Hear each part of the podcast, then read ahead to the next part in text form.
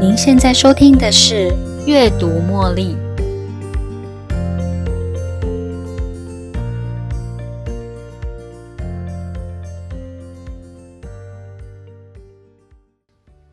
你害怕与人相处吗？你会不会觉得啊，跟人沟通真的超累？有时候原本的一片好意，反过头来却让自己遍体鳞伤。NG 的语言传达，他就是听不进我说的话嘛。他那么情绪化，到底要怎么跟他沟通嘛？用其他的角度来看，当你觉得对方听不进你说的话，有可能是你的同理心不足，造成我根本没听懂对方需要什么。大多数人在收到别人的委屈跟抱怨时，回应的方式大概都是这样的：给建议。直接告诉对方你认为不错的方法。哎呦，我觉得你应该是要怎么样怎么样。我们忘记了，身在水深火热中的是他，不是你哦。火上加油，no no，认同煽动对方，让对方更火。你应该去找他理论，真是太过分了。否定对方，no no。阻止或否定对方的感受。哎呦，你不要这样想啦，事情不是你想的那样。你太敏感了吧？他应该不会做这种事吧？试图理性分析事件，no no。我觉得你自己也搞不清楚问题的原因是什么。哎，我想以逻辑的角度来看，你的做法不对。说教式，用说教的方式来说服，no no。如果你一直想要这么想的话，就是把自己限制住了。开始，无论哪种情况，都导向信仰或宗教。No no，你知道吗？这一切啊，都是因果轮回耶。同情，以怜悯来表达理解对方的心情。No no，你好惨哦，我完全可以理解你的感受。那你以后该怎么办呢？胜过对方。讲一个自己的故事，让对方觉得他的问题好像也不怎么样。No no，喂，这没什么啦。我告诉你，我比你还惨呢。分散注意力，故作轻松的开玩笑，或是岔开话题，企图影响对方的注意力。No no，好了啦，不要再说了，这就是人生嘛。喂，我们中午要吃什么啊？批判。不留情面的直接批判，no no，是你太傻了，我早就跟你说过了，你还是学不会，你一直在这里抱怨，到底有什么用啊？下指导棋，no no，好啦好啦，不要坐在那里抱怨了，我们出去走走，收集讯息，询问一堆成年历史，no no。这种事过去曾经发生过吗？这件事到底发生多久啦？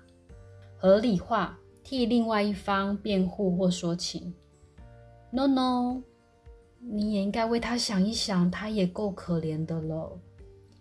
以上这些说法，会说出这些话的人，或许会觉得没什么太大的问题，但是听到的人啊，就会觉得很不好受。那种无法被同理的感受，只会让抱怨的人陷入自我怀疑跟恼怒中。他会感到难受、委屈，甚至会在不知不觉中也被同化，渐渐学会使用暴力的语言来对待别人。另外一方面，也让一心一意想要帮忙的人觉得对方真的太固执，难以沟通。长远来看，这种无效的沟通方式，最后会演变成。算了，反正我说了也没用，让双方的关系僵住了，只能在原地打转。今天我们要分享一本好书，作者赖佩霞。我想跟你好好说话。赖佩霞的六堂非暴力沟通入门课，这六堂课分别是沟通、观察、感受、需要、请求、同理心。书中介绍了 Marshall Berson Rosenberg。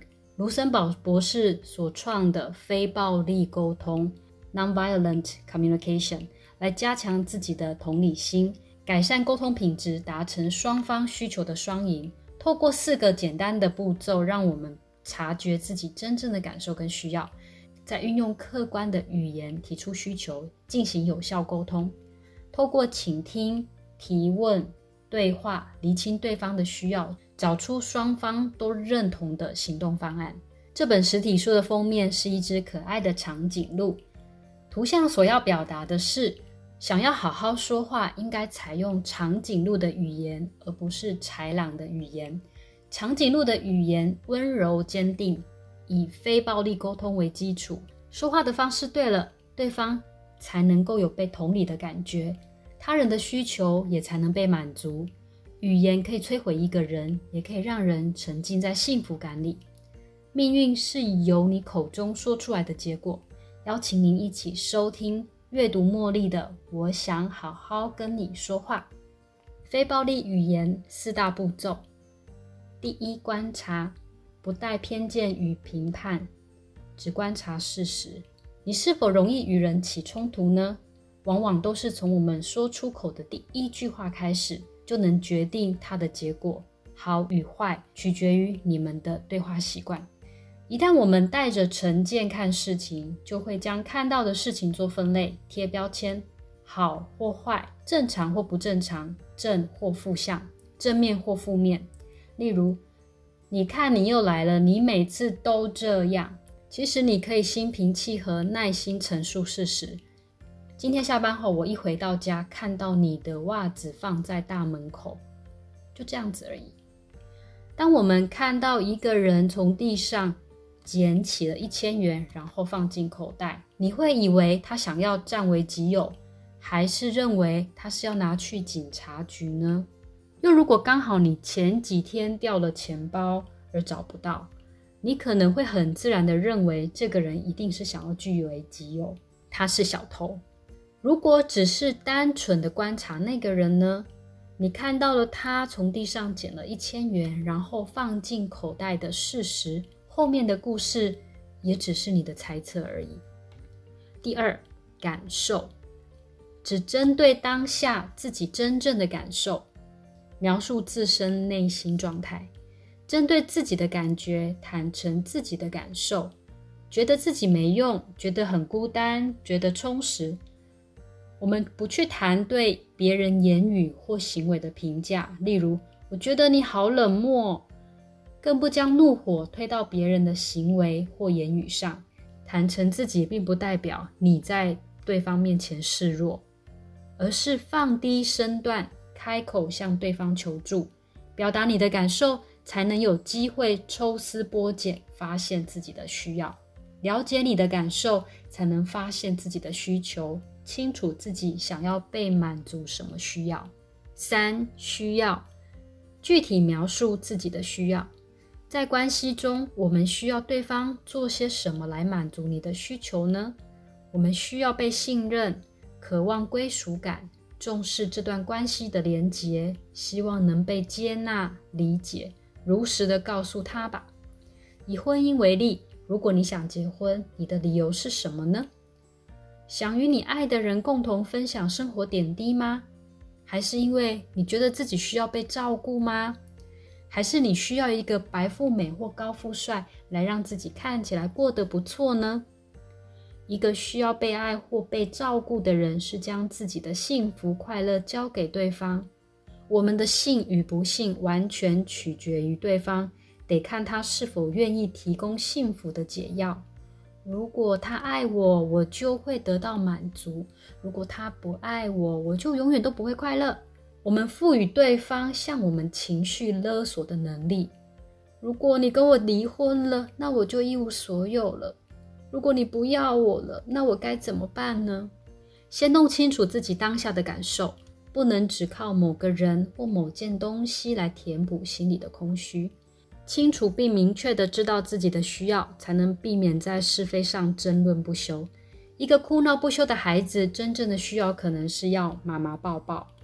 不过，当我们问他原因时，孩子可能说不上来真正的感觉，只知道自己的生气跟不开心。很多父母因此而责备孩子动不动就爱哭。有些大一点的孩子，抱怨父母比较疼妹妹，不疼他。当孩子用批评的方式表达自己的认知时，父母则是采取责怪的态度。你都当人家大姐姐了，怎么还跟妹妹计较啊？同样的道理，长大后的我们不清楚自己的需要时，就会用批评来表达自己的看法。但是这样做也只会招来对方的反击。经常抱怨的人，往往是因为不清楚自己的需要。大部分话不投机的老夫老妻，彼此都还存有爱意。不过，因为无法辨识自己与对方的需求，所以习惯性的抱怨，以为这样子就能够让对方看到自己的贡献，就能得到对方的肯定跟感动。不过，当对方拒绝的时候，我们就成了受害者，觉得自己渺小无助，曲解爱的本质，令人想逃脱这种关系。第四，请求。将自己的需要具体的告诉对方，对方能帮助我什么？说出你的观察、感受跟需要。大部分人不清楚自己要什么，只单纯告诉对方不要做什么，不但会令人反感，对方也不知道他到底可以怎么做，像是施加压力给对方。而大部分的人都是因为在比较能够放轻松、舒服的气氛下。才能够把话听进去，做出好的判断跟选择。因此，明确的指出你的需求，才能引发具体的行动。任何试图给对方压力，让人觉得内疚。一旦他人不答应你的请求，就生气、受挫，从而逼对方，都是在要求对方。如果你告诉对方不行，你不能再抽烟了，然后对方不理你呢？我想你一定觉得生气。而且又难受，于是双方关系起了裂痕。但是如果你告诉对方，我们的工作量都很大，当你觉得压力大想抽根烟时，你也可以过来找我聊聊。我也希望工作告一个段落，有人可以陪我去花园散散步。当对方听到你这些贴心的话时，回答的层面会比较柔和，即使被拒绝也能理解。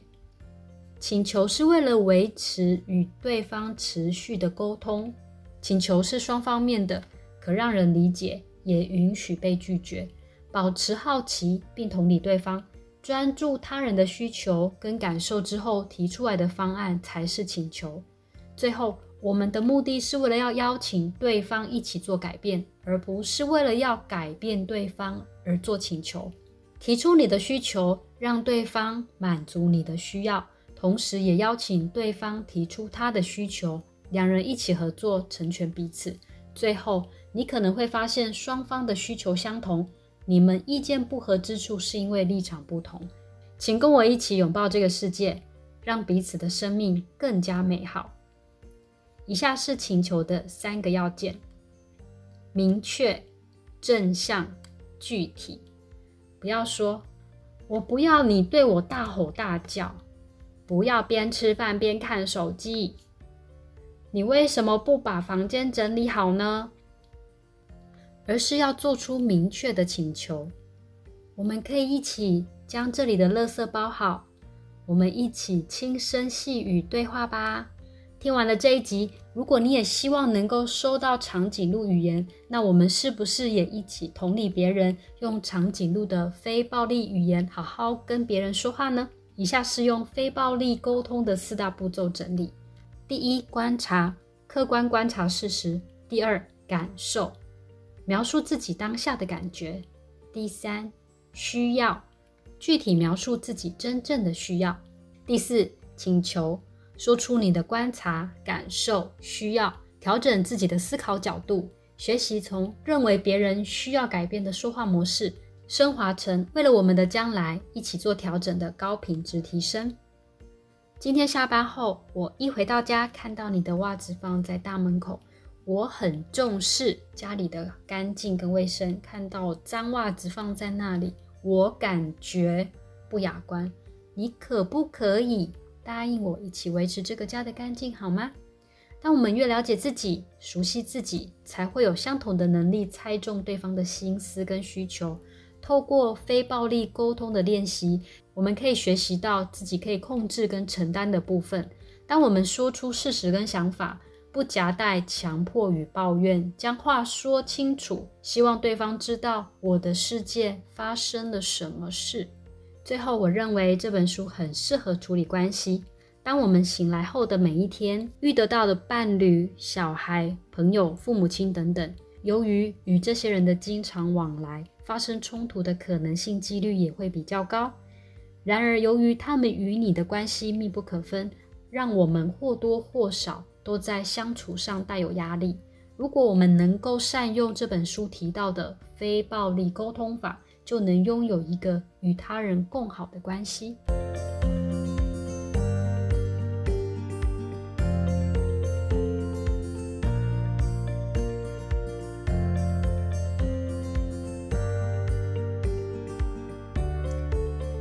又到了节目的尾声。如果您喜欢今天的节目，邀请您在 Podcast 留下五星评论、订阅并分享这个频道给您的好友。如果您有其他的反馈或想法，也欢迎留言给我。您的这些反馈都将成为背后那一股支持着我坚持不懈、持续创作、提供更优质内容的动力。感谢您的收听，我们下一期再见喽，拜拜。